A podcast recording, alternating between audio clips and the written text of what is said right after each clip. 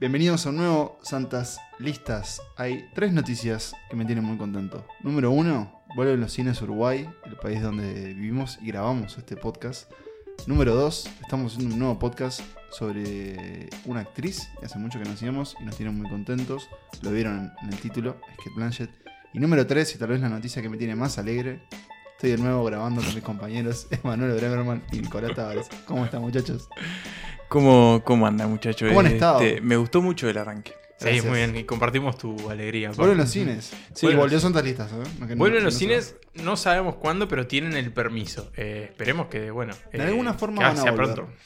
No Sí. sabemos cuándo ni cómo, pero sabemos que van a volver, que antes no lo sabíamos. Eh, sí, y fue más rápido de lo que pensamos, al menos acá. Sí, acá sí, en Uruguay. fueron cuatro meses. Está, poco- cuatro, meses, y medio. y si todo sale bien, este, vamos a estar volviendo de a poco a la normalidad, al menos en ese plano. ¿Y No. qué vamos a ver en el cine? Esa es la pregunta. Esa es la ¿qué van a- No lo saben, creo que ni los cines. Este, No. Ahí está como la el gran dilema. Pero nos sentimos bendecidos Sí. al respecto. O por lo menos, tal vez nos sentimos contentos por la idea. O por la proximidad de esa idea. Que esa idea se vuelva realidad. Y que estemos los tres nuevamente sentados. eh, no sé si podremos sentarnos juntos. Bueno, nos vamos a tener que sentar eh, separados. o pero- separados. No sé cómo es el- no sé cómo será el tema, por ejemplo, si vas con alguien. Creo que tipo tiene que vivir en tu misma casa. Claro. Algo así. Tiene que ser como de tu Ah, círculo íntimo. claro, Ahí te puedes sentar. Pero Creo- en. Europa, por ejemplo, están haciendo, creo que hasta familias de cinco se pueden sentar Mm. juntos. Sí, acá va a ser de a dos, dos, dos. Mm. eh, o sea, va un grupo de cuatro, digamos, se sientan dos juntos, espacio y otros dos. Pero bueno, Y si haces. mejor eso que, que no volver, ¿verdad? ¿Y si es un Sí. grupo con el que haces un podcast de cine? ¿No cuenta? Yo creo que hay, que- hay que presentar Ahí los papeles. Sí, podríamos presentar. Igual estamos distanciados, estoy levantando lo- los brazos en este momento Sí, y sí, no- sí, no- Está un poco más cerca mejor que no, antes. no, no, no tentemos al protocolo. Bien, eh, bueno, esa es la, la pregunta, la, la decía Nico, ¿no? ¿Qué vamos a ver? No lo sabemos. Eh, por lo pronto nosotros, una vez más, tenemos películas para recomendarles, porque hemos confeccionado una nueva lista. Y en este caso, no solo hace mucho que no, que no hacíamos una, una lista de una actriz, sino que hace mucho no hacíamos una lista de un intérprete, ¿no? ¿Cuál fue el último? Sí, eh, si mal no recuerdo. Bueno, no, en realidad hicimos de Clint Eastwood, que fue cierto, que como actor. más- pero, Pero se pisaba el director Se pisaba, momento. sí. Claro. Exclusivamente de un actor, sí, fue mucho más. Lo que No, sucede con Clint Eastwood, por ejemplo, es que hablamos mucho de su mirada y eso Sí. que está, eso en un... El, fo- el foco era el actor, pero era imposible no, no y separarlo. después, más nada. No. Y si vamos a la temporada anterior, no me acuerdo. Pero bueno, ¿por qué hablamos de Kate Blanchett eh, en esta fecha? La verdad porque teníamos ganas. Por Eh, elección random. porque muchas de sus películas que, que nos interesan. eh, ahora esperamos en minutos nomás empezar a analizarlas o encontrar esos puntos en común o esas diferencias. Eh, en cuanto a actualidad, yo creo que lo último que ella tiene ahí afuera, si no me equivoco, es una serie de Netflix. Sí, miniserie. Una miniserie. Tiene- en realidad, tiene- Dos perdón, series. está bien. Esa serie de Netflix que vos decís. Sí, de una prisión en eh, Australia. Sí, es como de re- No, refugiados. de, ahí va, de, mi- de De inmigración. inmigrante, algo y- así. sí, sí. Y después tiene una miniserie que se llama. Desplazados se llama esa de Netflix. Desplazados se llama en Mm. Netflix. Y ¿Está está, buena? ¿Ahí lo vio? No la vi. Mrs. America. Ah, Mrs. que es la miniserie por la que está nominada a los Emmy Sí. ahora que se van a entregar en septiembre. Tengo ganas de ver Mrs. America. Sí. Me interesa. Me interesa también como el concepto. Y creo que es un papel. eh, Yo no tengo ni idea de qué se trata. Es de una predicadora, algo así. Es como una especie como de líder. Feminista. Ah. Exacto. Sobre la, la. La verdad que no sé por qué voy a decir de qué, porque no sé exactamente de qué es. Ahora lo, lo puedo buscar. Pero entiendo No que. es No, serie. entiendo que es sobre un momento histórico en cuanto a la lucha feminista en Estados Unidos.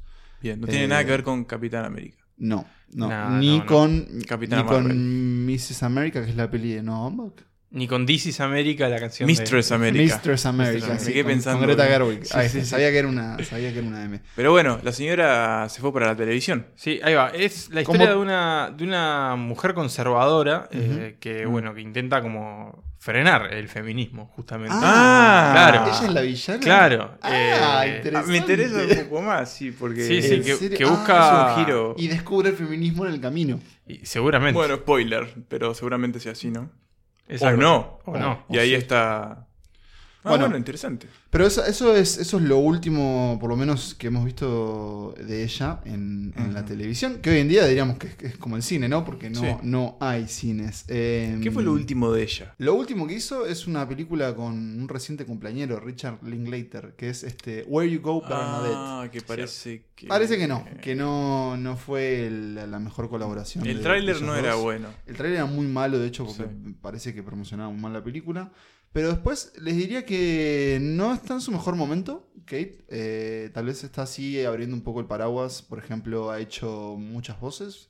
Prestó su voz para cómo entrenar el de A tu dragón. a tu dragón en el mundo escondido.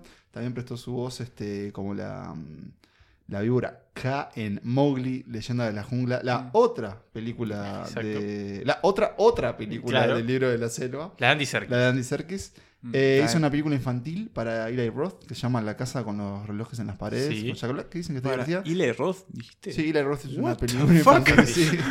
Y, Traumado Y después niño hizo después de esa película. ¿Cómo? Viene de Thor. Pero entre medio hizo Pero Thor es Ocean's bastante- 8. Es cierto. Ah, Este, Bueno, está en esa etapa de la carrera que se conoce como trabajo para mis hijos, Sí. ¿no? Está haciendo las películas Sí. para que los hijos la vean. Y para levantar también guita, Bueno, aunque sí, ella también, debe sin tener duda, bastante. sí, sin duda. Pero trabajando. Y después, así como les diría que lo último independiente que hizo, eh, que tampoco fue una película que haya resonado mucho, fue Song to Song de Terrence Ah, Malick, de Malek, cierto. sí. Con Natalie Portman, Christian Bale y creo que Ray- Bueno, Fassbender no estaba por ahí. Quizás este capítulo de Santas Listas. Bale no, Christian Bale está en Night of Cups. Ahí va. Eh, ese de Ryan Gosling, Fassbender, Natalie Portman y Rooney Mara. ¿Y ella por qué está ahí? y bueno, Es la, la otra, eh, digamos, la versión indie de Nace una estrella. Sí, Mm. esa gran película que es Nace una estrella. esa película. Pero bueno, es quizás. es Iba a decir que quizás este capítulo de Santas Listas sea el reflote artístico de Kate Blanchett. Posteriormente eh, vengan cosas buenas en el cine. Quizás seamos eh, el golpe de suerte que necesitaba. Quizás le cambiemos su destino. Eh, igual seguramente no, no necesite de nosotros. No. Pero bueno, lo que sí vamos a hablar hoy son de cinco películas eh, de toda su filmografía en las que ha, ha hecho maravillas. Así que bueno, in- adentrémonos en el mundo de la australiana y, y allá vamos. But I want to ask you about the fact that you are the first Australian actor or actress ever to win two And don't Oscars. you forget it. Bien, empezamos esta selección con el quinto puesto de esta lista. Con una película que voy a describir, o sea, lo que me pasó viéndola, eh, se puede resumir en un sticker que Manuel usa bastante, que presenta a Cristóbal Colón con sus carabelas y dice, vine Ah. buscando cobre y encontré oro. Uh, Gran Eh, sticker de WhatsApp. nunca gran nunca sticker. lo usaste conmigo. Creo que sí, eh, eh, Lo, lo usan otro tipo de Está bien, está bien, conversaciones. está bien. Porque es una película que la vi, o sea, tenía como. Empecé como, bueno, a, a investigar la filmografía y. A escarbar. a escarbar. Y por fuera, bueno, de lo más conocido encontré esta película que, que varios la señalaban como una de, sus- de sus mejores trabajos. La vi sin demasiadas expectativas, pensando que iba a ser una más. Y, y terminé llevándome una grata sorpresa. Eh, en esta película ella interpreta a una profesora eh, en Londres, eh, acá tiene un, un acento inglés ahí, Mm. eh, que se hace muy amiga de una docente mucho más veterana y mucho más curtida y mucho más cínica, interpretada por la dama Judy Dench. Eh, Es, una, es un liceo. Es un liceo, exactamente. Eh, una Judy Dench muy amarga y muy soreta. Y bueno, y esta joven profesora, profesora de arte, empieza un, vínculo con un alumno que, bueno, se va, se va entreverando, se va entreverando y al mismo tiempo empieza su amistad con esta veterana profesora. Y esas dos relaciones se empiezan a, cruzar, se empiezan a intervenir. Se forma el escándalo que está ahí en el título, porque no sé si lo dijimos, la película se llama Notas sobre un escándalo. Creo que no lo. No lo habíamos dicho, ahora lo dijimos. Y, y bueno, y ahí la tenemos a ella eh, en una cosa como media desprotegida, ¿no? Como en un momento como, como sobrepasada por toda, por toda la situación. ¿Con qué tipo de Kate Blanchett no- nos encontramos? Pregunto porque yo la tengo pendiente y ustedes dirán, ¿por qué Pablo tiene pendiente esta película? ¿No, no, no prepara el material?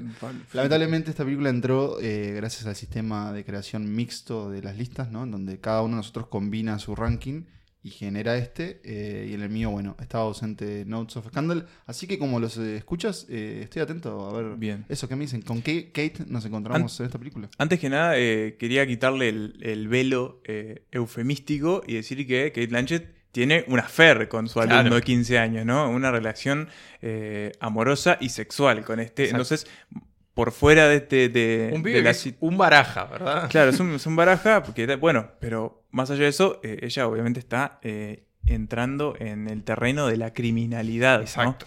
Este, pero bueno, ¿con qué tipo de Kate Blanchett nos encontramos? Para empezar, yo lo veo con una, con una Kate Blanchett que todavía no tenía como el peso de la carrera que tiene hoy, por ejemplo. Eso para empezar. Igual ya era una actriz bastante reconocida. Sí, estaba nominada. 2006, o sea, ya había hecho El Señor de los Anillos. De todas formas, eh, me gustó verla en ese papel eh, frágil eh, y por momentos incapaz de, de- de- de sostener la realidad que la envuelve. Y lo digo que me, que me gustó verla porque yo a, a- a la amiga Kate la veo siempre como una figura como muy que impone mucho respeto, como una mujer que, que se para delante de la cámara y siempre, siempre los demás se callan. Yo tengo un nombre para ese fenómeno y es el fenómeno Gala- Galadriel. Galadriel. Claro. Sí, Eh, es así. Porque así como la conocimos, ¿no? Como esta elfa eh, hipnótica, eh, reina, eh, no sé, todo lo que provoca el, el personaje. Maternal también, en cierta Maternal, era Sí, protectora. pero, pero a la vez como, como bueno, maternal, pero, Pero con fuerza, con ¿no? una Sí, severidad y... Estamos hablando de unos, unos seres más poderosos de la Tierra Media. Eso, y, y bueno, o sea, una figura femenina imponente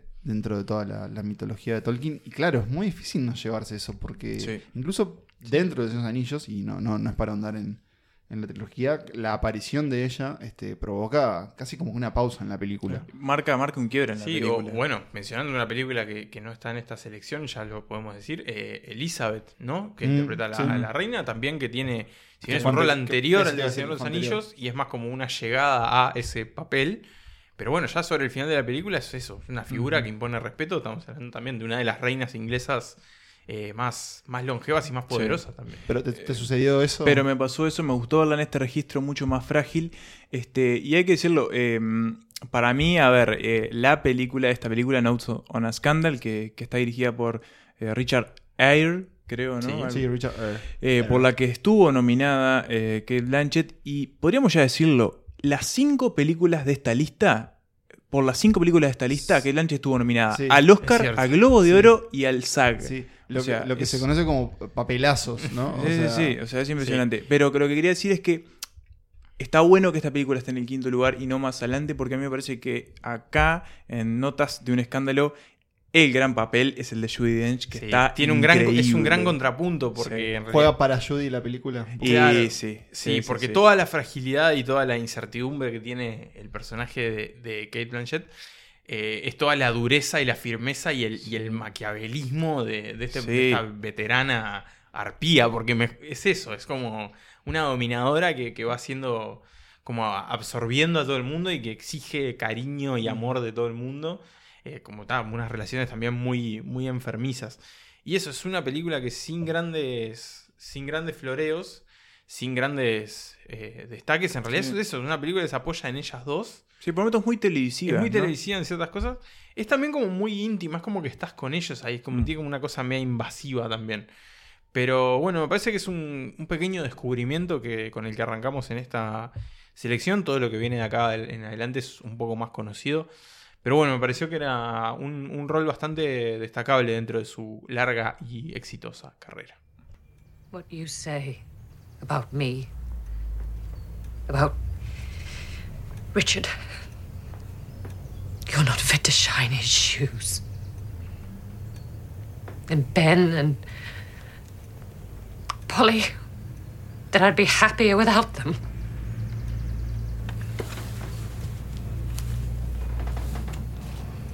Why did you do it? Because I didn't help you collect your cat. You've cost me my family. Take some responsibility. Después de estos escándalos londinenses eh, con niños liciales eh, y viejas amargadas, nos vamos al cuarto puesto y nos vamos a un poco los anales de eh, Hollywood. Y hablamos de Hollywood porque vamos a los anales de la industria de Hollywood para hablar de El Aviador, una película de 2004, 2004 ¿no? 2004, Sí, 2004 del señor y todo, el universo se pone de pie, Martin C. Scorsese. Scorsese. Del aviador ya hablamos en su momento, hace mucho tiempo, cuando hablamos del episodio. eh, Cuando hablamos de Scorsese. Scorsese, en el episodio Primera que le dedicamos. Este, pero acá vuelve a aparecer porque la señora Kate Blanchett tiene un gran papel en el que se pone en la piel de Katharine Hepburn. Mm, La Una- gran actriz. Una de las actrices más Leyenda icónica de Hollywood. legendarias. Y un poco lo hablábamos en la previa, nosotros decíamos que si bien el aviador ha perdido como fuerza en nuestra mente, que olvidábamos algunos temas, claro, uno se acuerda mucho de la increíble interpretación de, de DiCaprio en aquel rol maniático de Howard Hughes, el, el- el gran emprendedor de cine, aviación, de un montón de cosas. Director, cine, eso, Director. eh, eh, inventor. Claro, por eso, eh, emprendedor, de, Loco. era como hacía todo, loco, Sí, sí. sí. Pero también quedaba muy, teníamos muy, muy en la mente fresca la imagen de Blanchett en este papel de Hepburn que es, es como avasallante, es una personalidad extremadamente como cautivante y, rebelde que se impone, que, que rompe mucho los estereotipos de lo que eran las estrellas femeninas de Hollywood en ese momento. Y hablábamos de, de Galadriel, ese personaje que, que hizo Blanchett en la trilogía de Tolkien, pero mm, cuando decidimos hacer eh, el episodio sobre ella también pensábamos, o creo que creo que lo hablamos, ¿cuándo había sido como que ese momento en que vos ves una película y empezás a pensar en un actor, decir, "¿E- ¿esta persona quién es? O sea, o- ¿no? Yo creo que ya la conocíamos, pero tal vez aquí en mi caso es cuando dije, wow, acá, acá hay algo imponente, sobre todo porque es interpretando a, a- no siempre la actriz interpretando a otro actor ya es como un juego Sí. Metaficcional veces- sí, y a veces no sale muy bien. eh, por ejemplo, en Once Upon a Time in Hollywood hay casos buenos y casos malos. Pero en, en El Aviador, cada escena en la que entra Kate como Catherine, eh, le hace el pelo a pelo a DiCaprio, ¿no? En la película, ella, Catherine Hepburn, fue un, un interés romántico de, de Howard Hughes. Y acá le hace, le hace un pelo a pelo porque es como dijo Emma, es ava- abayazante, ¿no? Y no solo por, por, por la belleza de Kate Blanchett, que la verdad es un papel común en muchos de sus personajes, siempre es como un objeto de adoración de alguna forma. Mm. Eh, tal vez ahora se esté desprendiendo un poco más de, de eso, pero pienso por ejemplo en Thor, ¿no? que es como una cosa ya más Claro. este, cómica y de villano. Pero acá sigue siendo, bueno, una forma como ese interés romántico, pero como, como decía Emma, una figura femenina. eh, Magnética, ¿no? Claro, sí, no, bueno, no, no- no- no magnética, sino eso como, como mm, entra, viste, marcando la pisada. Es como una especie de, de- de- de- de pequeño volcán. Claro, Eh, está y como so- en ebullición permanentemente. Claro, y sobre todo para la época y, digamos, llamémosle los, los estándares del trato a la mujer y cómo eran vistas dentro de una relación también, eh, o una relación amorosa o, o sexual. eh, Catherine en el aviador es como que no, no, no, no, no se va a, no se va a dejar este, ganar por las, por las Sí. tonterías de, Howard Hughes. Pensaba también en lo que decía Sema de, de que tal vez se nos olvidó un poco el aviador, ¿no? Eh, dentro de todo lo que hizo Scorsese también después. Pero sabes que ahora estuve leyendo que, que mucha gente volvió a esta película eh, durante la cuarentena ¿Mm? por, No, bueno. sobre sí. todo, claro, por lo que le va pasando a, A DiCaprio. al personaje Hughes, que es que va perdiendo la cabeza, Claro. que se va volviendo un maniático De limpieza y. de los gérmenes. Bueno, y que- recuerdo, la escena en la que está desnudo dentro de la habitación y, y- y es como un calco desde el encierro. Claro, se deja la barba, termina básicamente sometido a la locura, ¿no? Claro. Termina así la, la Sí, película, sí. perdón si, si no la vieron, pero sí, The Way of, The Way of the Future, ¿te acordás de ese Sí. momento? Eh, Me pero acuerdo bueno, también del señor Burns imitando. a- Sí, sí, sí, sí, cierto, la- Siempre hay una imagen Siempre hay de una los referencia para todo. de los Simpsons. Eh, no sé vos, Nicolás, qué recordás de, de Kate en el Bueno, eso, recuerdo como, como su presencia, ¿no? Como esa Mm. cuestión de los momentos que está ahí, eh, es como muy difícil no prestarle atención. Esa cuestión de, bueno, del, del- del diálogo, por decirlo de alguna forma, con el personaje de, de DiCaprio, ¿no? Este hombre que se llevaba al mundo opuesto, hasta que, bueno, acá se Ella encuentra también. alguien que le pelea también, Y ¿no? se divierte con el papel, Sí. porque aprovecha sobre todo esos modismos y, y formas de expresarse de los actores en, Sí. en la edad de oro de Hollywood. Viste, como que todo es este... Medio saltaneros y Claro, y a la vez como que todo es una actuación. Claro. No sé si, si recordás Sí, sí, eso. como esa cosa de- del divismo total, ¿no? Y eh, bueno, hoy Emma decía que, que todos los papeles de los que vamos a hablar acá eh, fueron reconocidos, al menos con nominaciones. Este es el que le significó eh, el premio, ¿no? Sí. Es uno de los dos Oscar que, que tiene. El premio en este caso que es Mejor Actriz de Reparto. reparto, exacto. En, en Oscar. Ahí va. Y ahí con esa victoria de, de Catherine en, la academia, o más bien de Kate, nos vamos a escuchar un- una escena, una participación de ella en esta película de Martin C. Scorsese. You're not extending enough on your follow through. Follow through is everything in golf, just like life. Ha ha. Don't you find? Saw your Scarface picture. Violent. Realistic. Movies are movies, Howard, not life. Now the stage. The stage is real. Real flesh and blood, human beings right out there in front of you, Buster. Mm. Can't look away, can't munch popcorn, that would be rude. Do you like the theater? No. Oh, I adore the theater. Only alive on stage. I'll teach you. We'll see some Ibsen, if the Republicans haven't outlawed him by now. You're not a Republican, are you? Couldn't abide that. How did you vote in 32? Well, I didn't. You must. It's your sacred franchise.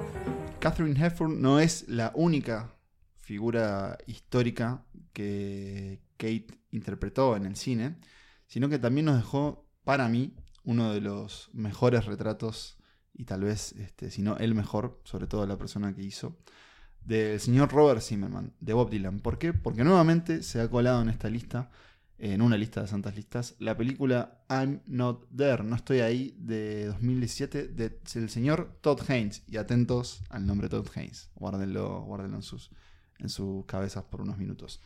I'm Not There, vamos a repasar por si no escucharon nuestro episodio sobre biopics musicales. Exacto, de la temporada pasada. Gracias, el, el archivista. Eh, I'm Not There es la, tal vez el collage biográfico de Bob Dylan en, en el que Todd Haynes reunió un montón de actores y actrices para eh, contar un, re- digamos, armar un caleidoscopio biográfico. Fantasioso Más que, más que contar los episodios de la vida, Eso te iba a decir. es como capturar el espíritu del personaje mismo. y traerlo a una historia A de ficción basada en la realidad. ¿no? Exacto. ¿Por qué? Porque si bien es una película sobre Bob Dylan, en realidad, como, como aclaraba Nico, es, es eso. Es una película casi que para Bob Dylan e inspirada en... La película tiene un texto que es Las algo múltiples como... vidas y Las múltiples vidas y las canciones de Bob y Dylan. canciones de Bob Dylan, claro, tanto sobre la vida como la obra.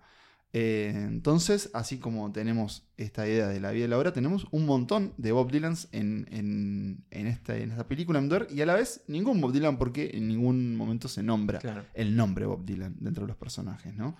Eh, concentrémonos en Kate. Hay un montón de otros actores. Christian Bale. Christian Bale está tremendo en esta película. Mm. Heath Ledger. eh, ben Whishaw también me gusta mucho. Richard Gere. Richard Richard Gere. Gere. Y bueno, Kate Blanchett, que hace de, eh, podemos decirle, el Dylan eléctrico. El Dylan eléctrico, el Dylan estrella también, ¿no? El Dylan de los 60. ¿Querés contar qué es el Dylan eléctrico? Tal vez alguien que no Contémoslo, sepa. exactamente. Hay un, hay un momento en la carrera de Bob Dylan, eh, cuando él venía de toda la etapa folk en Nueva York, ¿no? El canto de protesta, el canto más acústico, más tradicional, digamos, para que se hagan una idea, el más eh, Inside Louis Davis, una cosa Mm. así. Y en un momento Bob Dylan decide Dice, a la mierda. Dice a la mierda todo, influido, bueno, también por otras cosas que estaban pasando en ese momento en el mundo. Por ejemplo, los Beatles, que aparecen en esta película, Sí, Un una- gran cameo. en un gran cameo. eh, y adopta el- la- eh, los instrumentos eléctricos, ¿no? Larga la, la guitarra acústica, la cambia por una eléctrica. Y ¿Un lo- estrato? Es una, sí, exactamente. Y lo, lo empieza a hacer en un festival de música folk, en el que, bueno, el público reacciona de mala manera, ¿no? Sí. Este, Es, y ahí como, es viene- como, como, a ver, para, para ustedes milenias que nos escuchan, es como ir a ver a Taylor Problems y que, y que Ernesto Tavares haga, haga trap. Exacto. o sea, una cosa así. Una cosa Es- así. Esa es la sensación. Exactamente. Eh, y bueno, y es como el periodo más controversial también de, de Bob Dylan, pero al mismo tiempo es uno de sus periodos de mayor fama.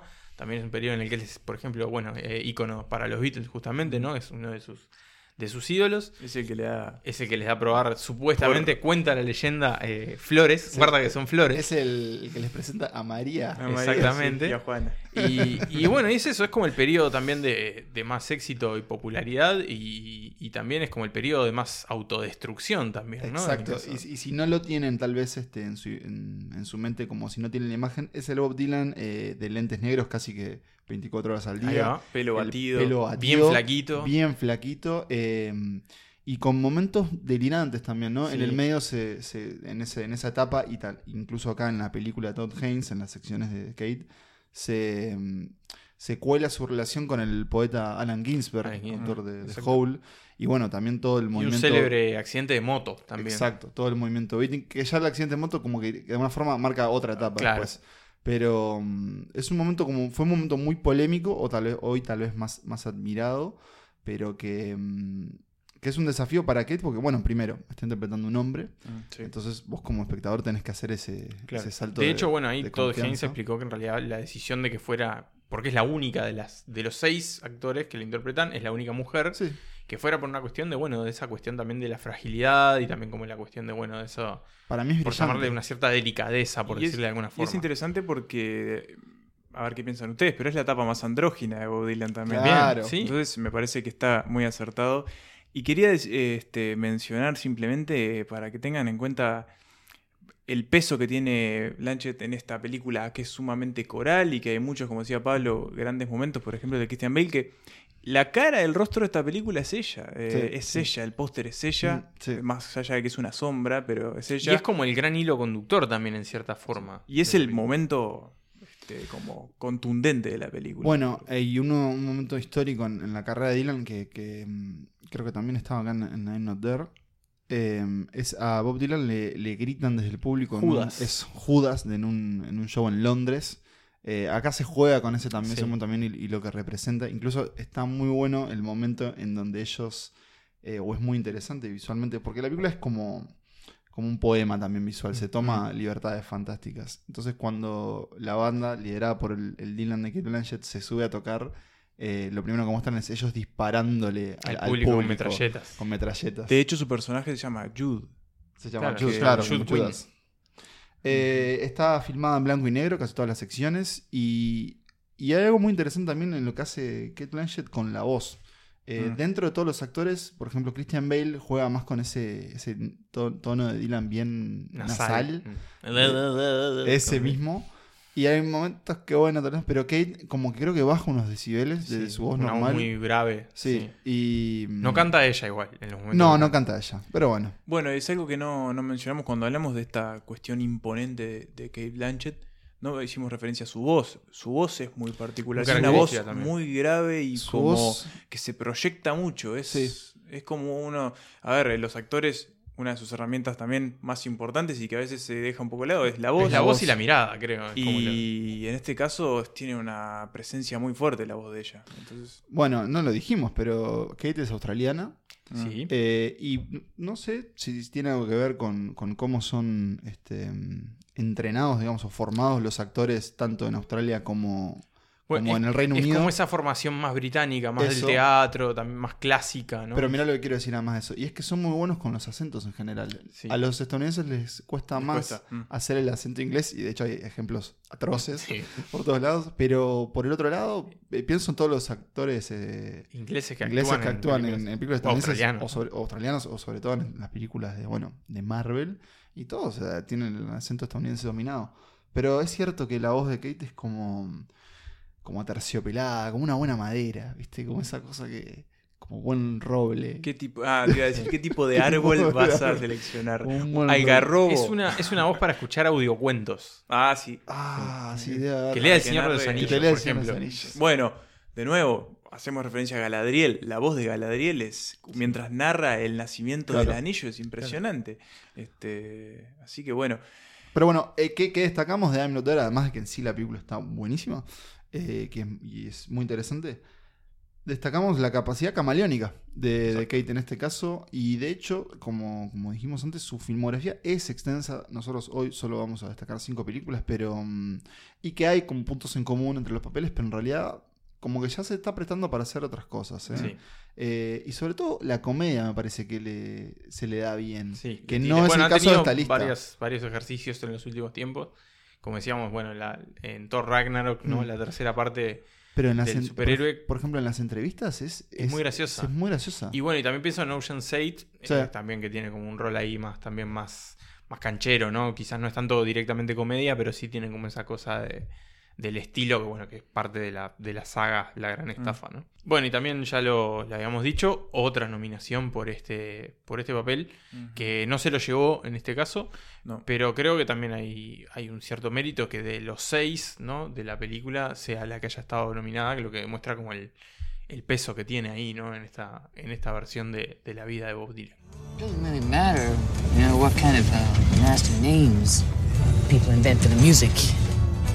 uh, uh, folk music is it's just a word, you know, that uh, I, I can't use anymore. What I'm talking about is, is it's traditional music, right? Which is to say, it's a mathematical music. It's it's uh, based on hexagons.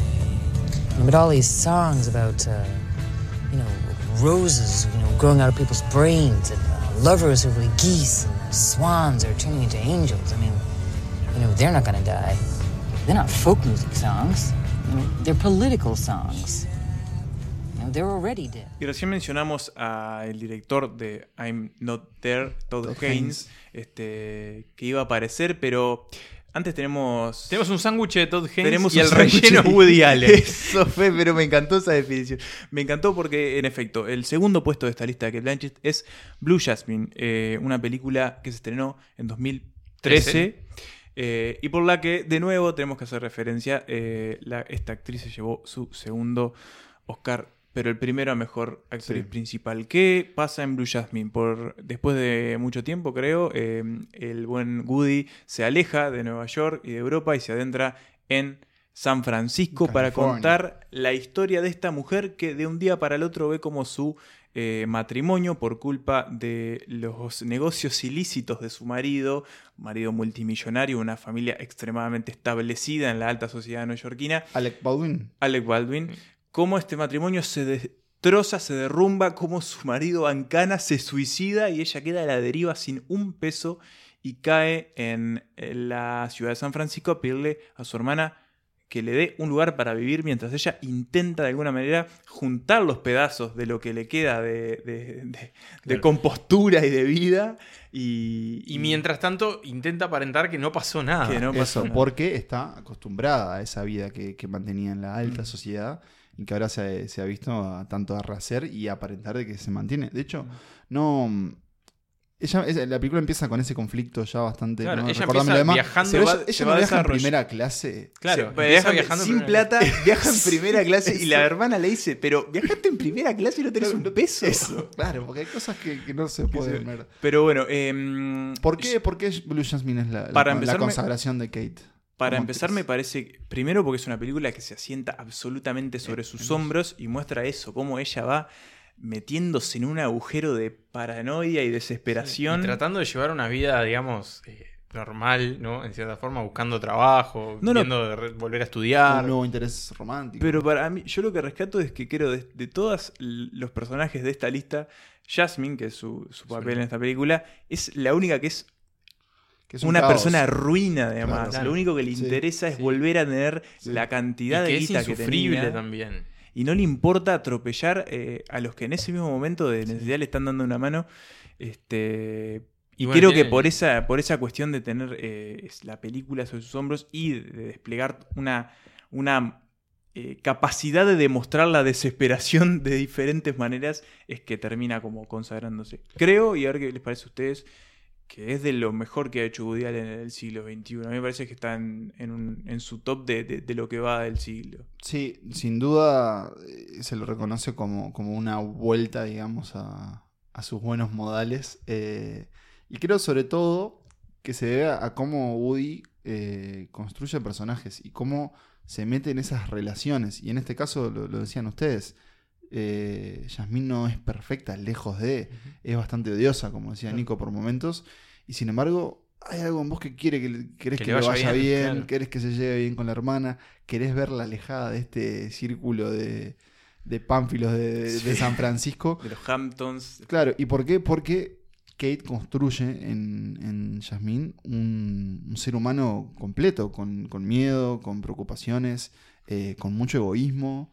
Eh, y, y me acuerdo del afiche, ¿no? Que, es, que es, es la cara de ella casi como que, que a punto de, de llorar. A punto de explotar, que es Sí. lo que le... Pasa que también el, el rostro de Kate Blanchett eh, amerita, eh, la, amerita la cámara frente a ella, ¿no? Ella transmite mucho con los ojos y te diría que hasta que con los, como con los pómulos, ¿no? Sí. Y sobre todo también como que maneja muy bien las, o para mí, las em, expresiones como quietas, no sé, no sé cómo, a ver si me ayudan a poner palabras, como es muy buena, tal vez manteniendo sol- no solo una mirada, sino un- una misma expresión sostenida y que ahí te, te diga tipo el dolor, el enojo. Creo Claro, que como que era un- una sola expresión que transmite mucho. Claro, lo vamos a ver creo que un poco más en el puesto número Sí. uno, porque Blue Jasmine es como, como decía Emma, es más un cóctel de emociones. todo el Claro, y está la neurosis Al- alenesca a eso, flor de eso. piel. Sí. La- la- Yo creo que tiene como infaltable el- neurosis de Woody. Sí. Que tiene como el equilibrio entre la fragilidad, ¿no? Que esa cosa de que la vida ya se le cayó a pedazos, ni siquiera es que se le está cayendo, es que ya se le cayó a pedazos. Y al mismo tiempo esa imposición también de la que hablábamos, ¿no? Como esa cosa que en este caso quizá está más dada por el el estatus social, ¿no? Esa frase de los ricos no piden permiso. Eh, pero creo que acá se le mezclan las dos cosas y es como esa cosa de, de- sí, es un es un fosforito, o sea, le, le arremas una mecha y revienta todo. Este, y creo que ahí está como uno de los grandes méritos de, de esta Jasmine, que, que, bueno, que está en un periodo de crisis absoluta y que la película además de la forma en la que te lo va presentando, ¿no? Porque bueno, el plan, el- el- su dilema ya te lo presenta de una, pero su historia se va desarrollando de forma no lineal, a través sobre todo como de, de flashbacks. Mm. Y, y creo que también ahí está como el otro gran mérito, el deber de, bueno, cómo, cómo ella llegó hasta donde está y qué papel tuvo ella misma en su propia ruina, ¿no? Que ahí también está como uno de los grandes logros y tesoros de la película. ¿Merecido el premio Oscar a Mejor Actriz? Sí, Sí, merecido. No recuerdo quién, con quién competía, pero no importa porque, porque es merecido. Y una última cosa que decir, me, me gusta mucho cómo esta película oculta en su aparente tono cómico una historia sumamente triste y Sí, que horrible, devastadora, durísima. solo eh, tiende hacia abajo. Sí, sí, Eh, sí. Uno no ve el horizonte para Jasmine en esta película. Así que, que bueno, con, con esta. con este. Con este sándwich, con el con el relleno de este refuerzo de, de Haynes, Allen Haynes, nos vamos al primer puesto que seguramente ya adivinaron cuál es. It's gossip. I saw Danny. Yes, I tell you. He's getting married. And a weekend in Palm Beach means I can wear. What can I wear? I can wear the Dior dress that I bought in Paris. Llegamos a la cima, llegamos al final, llegamos al primer puesto de esta lista sobre la gran Kate Blanchett. Y no sé si se dieron cuenta, pero empezó a nevar y de repente estamos en el año... 1952. Eso mismo. ¿Por qué? 1952. ¿Por qué? Porque vamos a hablar de Carol. ¿Suenan los villancicos? Suenan los Sí, villancicos. suenan los villancicos, porque se vienen las fiestas. Se viene, se viene la fiesta y vamos a hablar de- del amor, el amor navideño de Sí. Carol. De nuevo, el señor Todd Haynes. eh, y bueno, Kate Blanchett, por supuesto, en su rol protagónico, como el personaje del, del título, Carol. Carol. Y del otro lado, Rooney Mara como su, eh, llamémosle, interés romántico, ¿no? Sí, Porque es eso, es, es su eso. interés romántico. Esta es la historia de amor Entre, Entre estas dos y señoras- Therese. Exactamente. eh, Carol, lógicamente, mucho mayor que Therese, está aspirante a fotógrafa. Y bueno, y este romance navideño, eh, romance imposible, sobre todo también por las cuestiones, imposiciones sociales, ¿no? Está Carol divorciada, que está de nuevo, como en Blue Jasmine, intentando juntar los pedazos de su vida, y esta joven mujer que, que tiene todos estos sueños por cumplir. Y una de las películas más eh, conmovedoras, pero también tiernas que recuerdo en cierta forma, ¿no? En el, en el- retrato que hace de este, de este amor. Carol era una de mis grandes pendientes hace muchos años que tenía ganas de verla. Aviso para la comunidad. Está Netflix eh, Uruguay en el momento en que estamos grabando, que es comienzos de agosto. Eh, esperemos que siga así, porque es muy práctico poder verla. Y bueno, es como de nuevo una consagración. Ya de Kate Blanchett ya está más que claro, pero de Todd Haynes me parece que este, es como que acá dejó su, su marca. Después te iba a preguntar por la última, que vos la viste, la de Todd. Pero Carol es. Es sorprendente cómo a veces las historias más simples son las más. Las más poderosas, ¿no? Porque es eso, es, es una Es historia de historia de un amor. amor, sí. ¿Y cuántas historias de amor hemos visto? Incluso para este podcast les diría que hemos visto un montón. Y sin embargo acá se, eh, yo diría que este, este trío de, de Kate, de Rooney y de, de- de Todd, eh, y le hacemos un shout out a Patricia Highsmith, que Sí, es la autora de la la novela. escritora en la que se basa mm, El libro que tuvo que publicar con un seudónimo, porque es su segun- era su segunda novela, eh, apenas tenía tenía este, publicado el libro en el que se basa Asesinato en el Oriente. Mm, en el Expreso Oriente. Eh, no, no, me estoy No, esa es. Agatha Christie. Esa es Esa es Agatha Christie. No, pero es el- la otra, la de Hitchcock. ¿Cómo esa? Se me fue. Eh, no, eh, pasa- extraños Eh, en un extraño, sí, tren. extraños asesinato Le metí la Agatha Christie para Sí, decirle. era otro tren. Pero bueno, era su segunda novela y tuvo que publicarla con un seudónimo porque, claro, eh, hablaba de un amor lésbico. Y mirá este dato curioso, no es la primera película que hace Kate Blanchett eh, inspirada en una obra de Patricia No. Highsmith, porque también actuó en El talentoso señor Ripley. Exacto. eh, cuando todavía les diría que estaba como, como tra- tra- tratando ahí de adentrarse en Hollywood, eso ya Sí, Post porque- Elizabeth, pre-señor de los anillos. Claro, pero en esa película tenés a Damon, a Jude Law y a mm,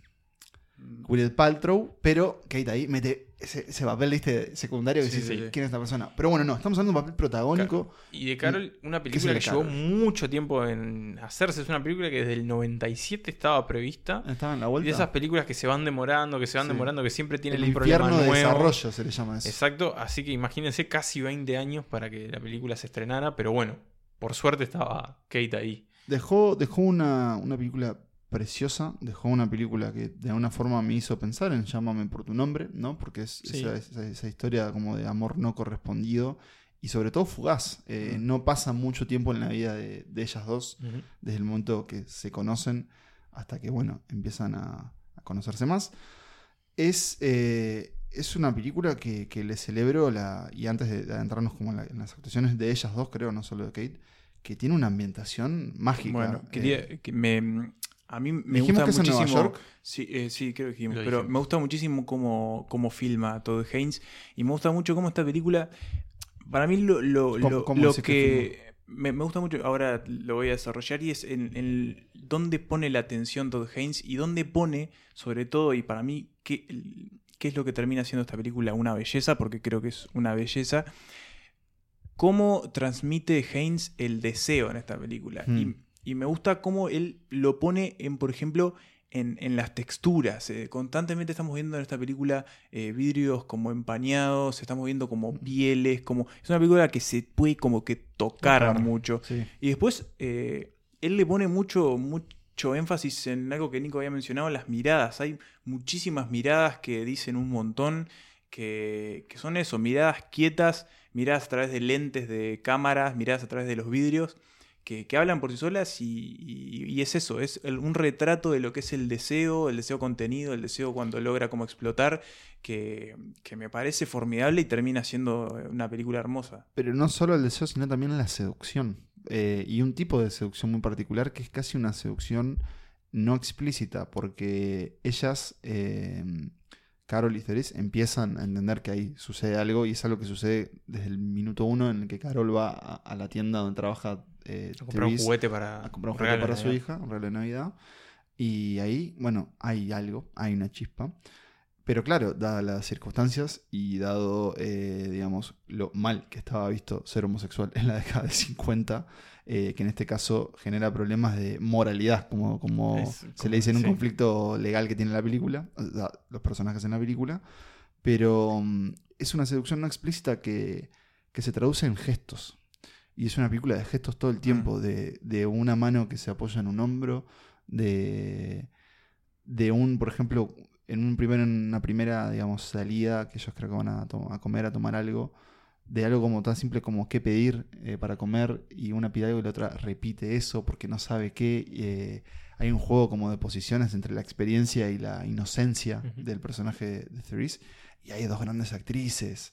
Pero claro, la película se llama Carol, entonces nosotros, casi co- como en el rol de Therese, estamos ante, ante lo que produce o genera la imagen de Carol Sí, en claro. este caso, ¿no? Que, que ya desde el primer momento que aparece con un tapado y un gorro color y, y ese rubio, genera algo que, bueno, incluso está explícito en la película cuando un personaje le dice, sos la mujer, sos la mujer más bella de todas las habitaciones, de cualquier habitación. Y, y justamente, y en este momento voy a hablar de la última escena de la película, así que si alguien no la vio, Adelante. porque quiero puntualizar algo sobre eso, y es que, bueno, ahora sí, eh, en la Es última brutal, escena, es brutal. en la última escena de la película es espectacular y tiene algo lo que vos decís, hasta el último momento, ya cuando toda la historia transcurrió, esa, la imagen de Carol sigue siendo como muy, muy este, atrayente y, y, y como que eso, como que capta todas las energías mientras Mm. ella, cómo ella va caminando, Therese va caminando entre la gente y es como que siempre tenemos como una especie de faro en el- Sí. entre las cabezas Vos- que, y vos, que- mira- vos la estás buscando también. hasta que se da esa conexión entre las miradas Mm. y en realidad no sabemos qué va a pasar Mm. con ellas que se vuelven a encontrar al final,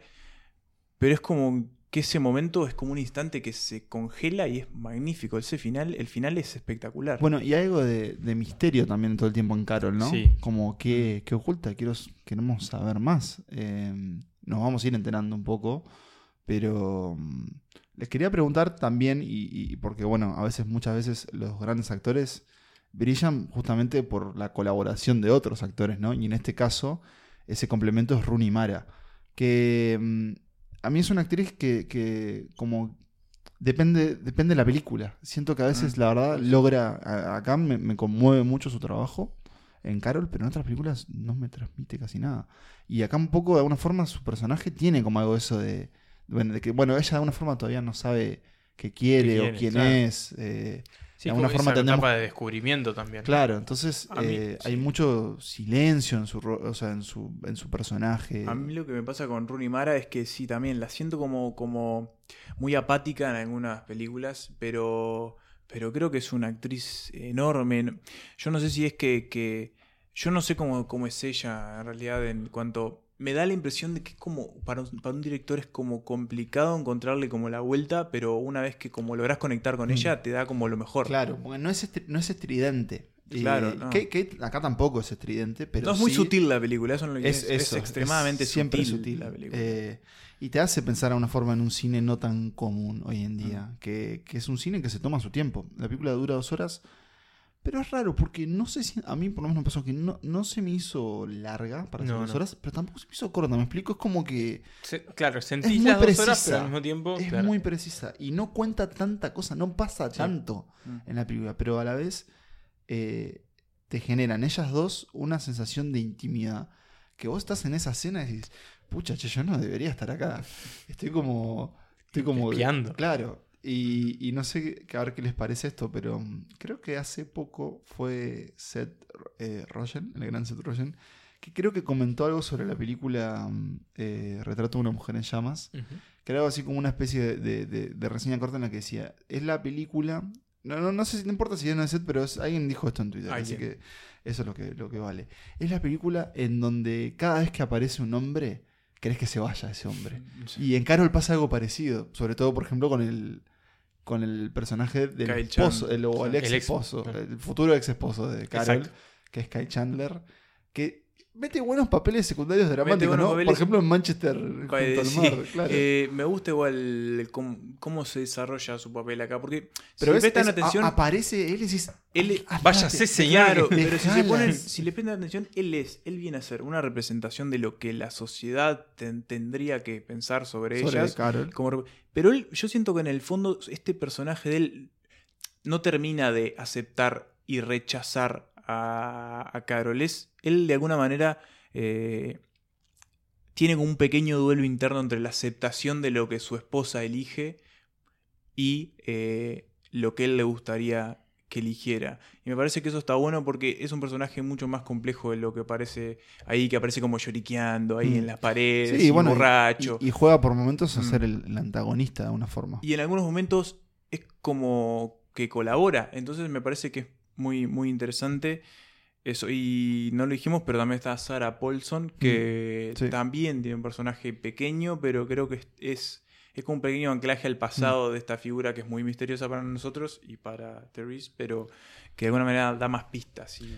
Es, es una película que estoy seguro que a alguien que le interese eh, lo- el vestuario en el cine, acá tiene, Sí, es espectacular. tiene tela para cortar porque cada. cada, cada atuendo, por ejemplo, de, de Carol, que es una mujer muy sofisticada, eh, eh, te, te- te deja, viste, es como despampanante. Y lo mismo, pero de otra forma, sucede con Rooney Mara, que es una neoyorquina que vive en un apartamentito más chico, eh, tiene una especie de pretendiente, alguien que Sí. quiere, Mm. dice, pasar su vida con ella. Y bueno, eh, sucede Carol, ¿no?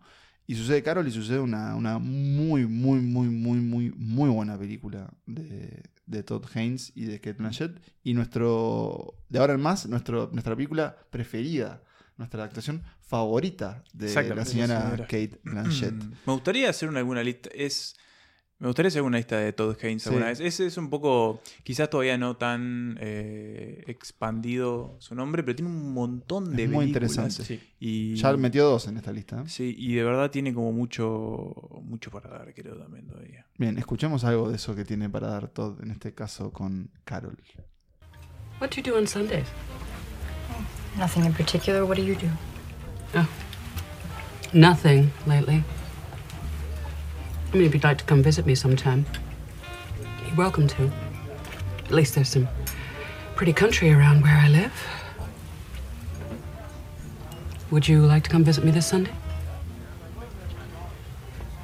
Yes. What a strange girl you are. Why? Flung out of space. Ahí escuchábamos una escenita nomás de Carol, eh, nuestro puesto número uno en nuestras películas o nuestros papeles eh, memorables, queridos, eh, seleccionados. Favoritos. Santas Listas. Sí, favoritos de Santas Listas. Eh, por si están escuchando ahora, por algún motivo adelantaron hasta el final, Sí. se, lo, se, lo, se los repasamos fácilmente. En el puesto número 5 estaba Notas Sobre un sobre escándalo. un escándalo. En el puesto número 4, El Aviador de Martin Scorsese. En el puesto número 3, I'm Not There de Todd Haynes. En el puesto número 2, Blue Jasmine de Woody Allen. Y en el puesto número 1, Carol de Todd Haynes, que está en Netflix, eh, por lo menos en este momento, que es principios de agosto de 2020. El aviador creo que también. ¿También está en Netflix? Creo que también Sí. está en Netflix, sí. Creo, creo. Por Bien. ¿Qué, le, qué, le, ¿Qué aprendimos? Eh, ¿Qué aprendimos? Para empezar, de que Kate Blanchett Confirmamos algo que ya sabíamos. Claro, está pegadísimo. es una de las grandes no- actrices. No estamos inventando. No, no, nada. No descubrimos nada. Pero a- aquí, aquí va una pregunta, señores, un interrogante. ¿Hay algo en Kate que no le permite ser eh, una estrella en este sentido que te digo? No creo que si se estrena una película de Kate, la gente corra a verla. Eh, Julia Roberts, capaz que sí, bueno, Sí. depende, ¿no? En Claro. general, las actrices. No, es no, vos decís que no es un nombre que llena el cine por sí solo. No, hay algo, por lo menos vemos en su filmografía, que, que hay algo que, que, no sé, como que frena ese encuentro con el público. Puede ser. Te diría que, bueno, Scarlett Johansson, que obviamente ella está en películas que hacen mucho dinero, pero capaz que tiene. Yo creo que es una cuestión más de. también como consciente en cierta forma, ¿no? Vos sí que hay como una Creo que tiene también de alguna una- forma en su sí. carrera. Mejor dicho, tiene como una cosa de, bueno, ha trabajado con directores, como hemos ya mencionado algunos, eh, muy respetados y lógicamente que, que, bueno, que se han, han logrado con ella también generar un- grandes obras. Eh, y creo que tiene como esa cosa, no sé si decirle más, a- más de la academia o más intelectual, por decirle de alguna forma. Eh, quizá eso, que no es una figura tan popular, digamos, ¿no? Como esas películas más, más populares, más tribuneras, por decirle de alguna forma, sino que ha elegido sus proyectos eh, para, bueno, es como, como una filmografía casi que, que curada, ¿no? Si bien ha tenido también sus, sus Sí, fallos como todo el mundo. Igual eso. eh, eh, ha me hecho- da por lo menos hecho como de es como una todo. impresión, ¿no? Más personal, pero... Yo siento que eh, lo que tiene es que no le ha hecho asco a nada. O sea, Mm. se ha animado a hacer de todo. Desde una película de Marvel hasta, eh, no sé, esta película infantil de Eli Roth que, no sé, que sea Sí, tipo sí. un hostel para niños. ¿eh? ¿Qué será? Eh, pero no- ni idea. Eh, pero siento que eso, que, que es muy temeraria ella con su carrera. No, no tiene como pruritos en, en- en Mm. meterse en lo que sea.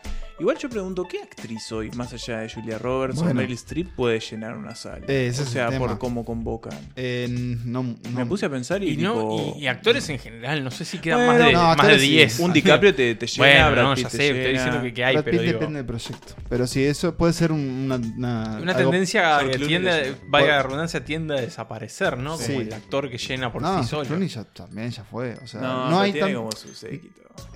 No hay tantos actores que, que te llenen una sala. También depende de con qué vengan atados.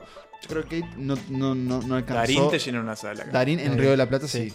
Eh, Darín de. Es la de Darín, ¿no? Sí, no sí, tiene sí. título la película, Claro. pasa a ser la de La, Darín. la nueva Darín, claro. Claro. Ojo, no, no, no quería sonar este despectivo con la carrera de Kate. No, pero- no, pero, Pero es no, otro no. tipo de. no ha tenido, quizás no ha tenido como esa película que caiga toda sobre ella y que sea de esas películas ultra taquilleras. Blue y- Jasmine, digamos, debe haber sido su. su- Claro, Sí, pero pero, no, Woody es, no- Allen. no es la película que vio todo el mundo, digamos. No, pero bastante, ¿eh? Que Sí. Hizo como 100 millones y. y, y- y de, de las de Woody debe ser de las, de las más un Pero sí entiendo lo que muy vos, bueno no es un Allen. tanque. Porque aparte venía. Blue Jasmine venía después de Medianoche en París, o sea, Claro, venía, eh, había que ir a ver lo, siguiente.